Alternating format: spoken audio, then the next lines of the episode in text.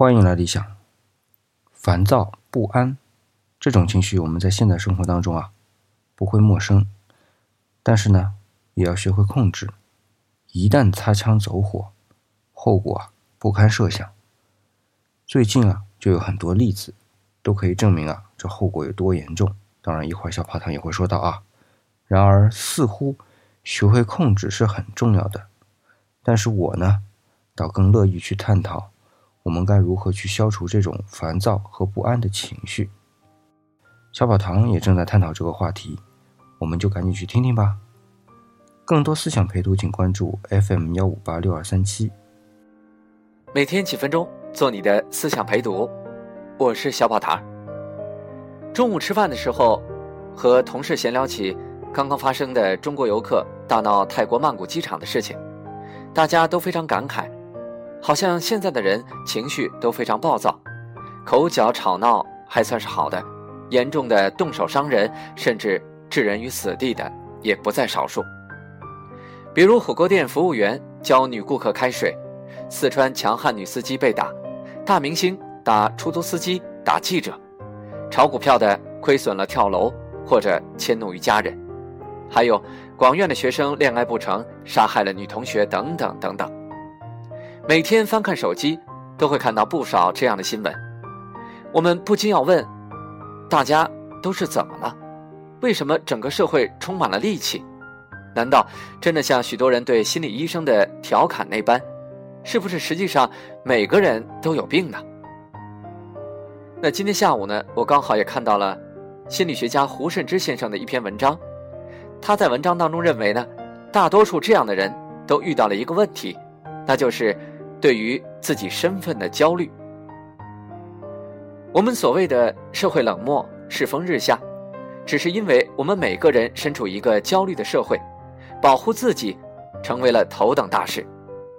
整个社会的人似乎都感觉到自己是弱势群体，压力非常大，又缺乏一个宣泄压力的出口。那么，这种压力从何而来呢？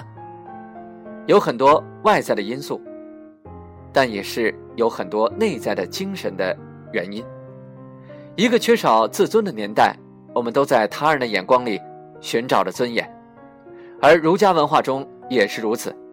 你要做得很好，但只有被他人评价为好，你才是真的好。从我们出生一开始就被这个评价系统所淹没了。最初的评价系统是在我们的父母身上启动的，你乖，就会被人喜欢；而如果你不按照父母的意愿，那么焦虑的父母就会告诉你，你不好，妈妈不要你了。当我们进入到这样一个社会系统里的时候，焦虑就成为了全民的问题，同时，我们也是这个评价系统里的一员。在这样的评价系统里，不好的人是没有出路的。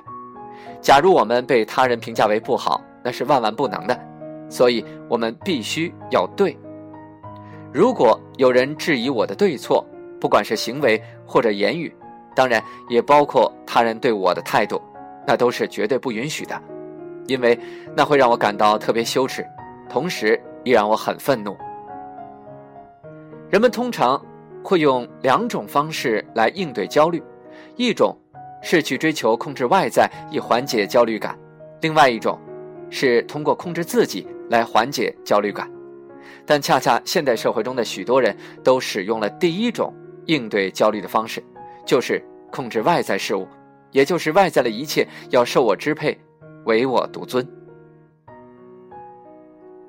美国的认知心理学家爱丽丝曾提出过这样三条非理性的认知信念。也算是这种焦虑的核心。第一种，无论在何种情况下，我一定要达成重要的任务，而且得到他人认同，否则我就是一个不值得人爱的人。第二，无论处在何种情况下，别人绝对要公平的对待我，否则他们就是卑鄙无耻的小人。第三，我所处的任何情境。绝对要依照我要的方式进行，立即满足我的欲望，且不会要求我过度的努力改变或改善这些情境，否则就非常可怕。我无法容忍这些事儿，我根本无法快乐起来。这三条非合理的核心信念可以演变成为引起焦虑的任何认知。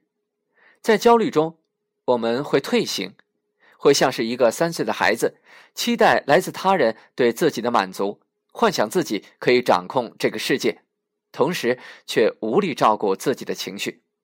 当然，也就学会了推责，就是把一切自己感受到的苦难推给社会和别人。或者是学会了孤芳自赏、闭门不出，比如那些宅男宅女。关键在于，我们并不认为这是一种病态，相反，会用自我麻醉和自我安慰的方式去合理化自己。再不济，还有许多丰富的心灵鸡汤，让自己在成功学里打一次鸡血。很多种让自己相对舒服的方式，都可以让我们去使用。殊不知。这样的舒适，其实就是换了一种方式在侵袭我们的精神世界。而很多时候，用暴力去保护自己，也是一种舒缓的方式。可以通过暴力的方式维护自我尊严的存在，因为人人都希望自己既要符合主流价值观，又要有独特的自我特征，并且感受到自己是自由的。恰好，暴力手段是最最简单直接的。有很多人说。目前国人焦虑、戾气横行，是因为没有精神信仰。其实不然，宗教一直在那里存在。一个焦虑的退行的孩子，在信仰上也一定会是非常功利的。我们都渴望着能够有一剂神药，能解决我所有的问题。宗教可以是这样的一剂神药，但显然它不能解决所有的问题。